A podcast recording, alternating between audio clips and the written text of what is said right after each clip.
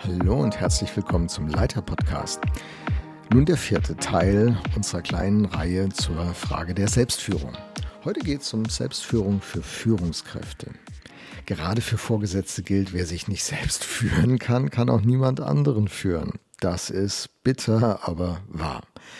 Und ähm, ja, Mitarbeiter, die erleben, dass ihre Führungskraft sich selber gar nicht führen kann, die verlieren ganz schnell Achtung und Respekt vor ihrer Führungskraft. Das ist in jedem Bereich der Gesellschaft, des Miteinanders, im Job, überall und auch in der Kirche wahr.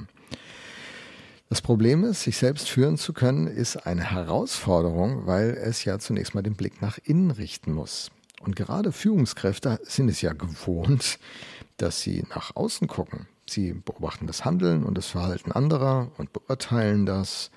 Und in Sitzungen geben sie ihre Meinung ab, ja, und dann kann man ja, glaube ich, auch viel leichter feststellen, ob ein anderer meine Erwartungen jetzt eben nicht erfüllt oder von meinen Vorstellungen abweicht, wie das alles sehen, gehen müsste. Man ist also in so einer Beobachterperspektive, manchmal auch in der negativen Betrachtungsperspektive.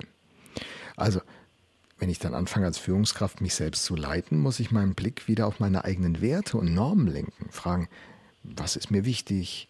Womit tanke ich auf? Äh, ähm, lebe ich, was ich anderen äh, vorgebe? Äh, predige ich Wasser und trinke selber Wein in diesem Bild? Im Englischen habe ich mal den Satz gelernt, you have to walk the talk. Also nicht nur drüber reden, du musst das auch selber äh, leben. Ja, und dann äh, kommt eben die Frage, wie, wie gehe ich da, wie gehe ich da eben ran? Wenn ich mich selber gut und effektiv leiten kann, dann kann ich meine beruflichen und auch die führungsbezogenen Aufgaben ja viel besser meistern. Was sind denn so Stichworte, die als Gewinn am Ende des Tages stehen? Und wenn ihr den Podcast hier und da schon gehört habt, wisst ihr, Gewinn ist nicht unwichtig für mich. Gibt es, gibt es zu. Es geht aber auch anderen Führungskräften so. Ich kenne gar nicht viele Führungskräfte, die einfach nichts erreichen wollen. Ich glaube, Führungskräfte sind Beweger, die schon was bewegen wollen. Also wenn ich da ähm, mich da drauf einlasse, mich selber gut führe als Führungskraft, Selbstleitung praktiziere, entwickle ich eine Flexibilität. Ich kann besser mit Veränderungen umgehen und mich darauf einstellen und entsprechend reagieren. Meine Kompetenz wächst, weil die Kompetenz im Umgang mit mir selber wächst, wächst sie logischerweise auch im Umgang mit anderen. Und je mehr ich mir die Mühe mache, mich selber zu begreifen lerne ich auch vieles über andere, weil ich ja in, im Abgleich lerne, vergleiche, reflektiere, durchdenke, was, was bewundere ich an anderen und vermisse bei mir selbst, was ärgert mich an anderen und finde es gut bei mir. Das sind alles solche Reflexionen. Und wenn ich die positiv umsetzen kann, wachsen da tolle Kompetenzen, die mich effektiver machen.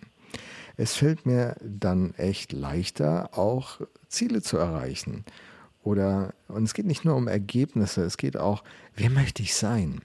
Wisst ihr, in der zweiten Lebenshälfte ist die Frage, obwohl ich sehr gerne Ziele erreiche, ist die Frage aber noch mehr, wer möchte ich werden? Wer möchte ich am Ende meines Lebens geworden sein? Und nicht nur, was möchte ich erreicht haben? Und ganz ehrlich, je länger ich unterwegs bin, je weniger ist diese Frage spannend für mich, was ich alles erreicht habe. Aber die Frage, wer ich geworden bin, das ist die Frage, die in den Vordergrund rückt. Und damit werde ich hier und da auch für Leute zu einem Vorbild. Das macht mich zuweilen verlegen, aber okay, das stimmt. Ich suche ja auch nach Vorbildern, Leute, die ein Leben leben, wo ich denke, das möchte ich auch gerne so machen. Und äh, ich entdecke, dass andere durch dieses, ähm, was sie bei mir sehen, so inspiriert werden. Das finde ich toll. Und das führt übrigens, wenn ich das dann so weiterdenke, das führt dann zu einer Entspannung. Ich finde viel mehr ein Ja zu mir und zu meinen Stärken und Grenzen und, und kann darin leben und finde darin so einen Frieden und gönne dem anderen sein Anderssein und kann einfach ich selbst sein. Das gelingt jetzt nicht immer und jeden Tag 24 Stunden, aber hey, immer häufiger. Und das ist gut. Was bewirkt es? Diese Entspannung? Es bewirkt eigenartigerweise auch wieder Motivation. Ich äh, entdecke meine Kapazitäten und Spielräume und habe richtig Lust darin, aktiv zu sein. Das ist super. Das wünsche ich dir auch. Okay, war die vierte Episode zu der kleinen Serie. Vielen Dank, dass du dabei warst. Ich wünsche dir noch einen richtig guten Tag. Tschüss.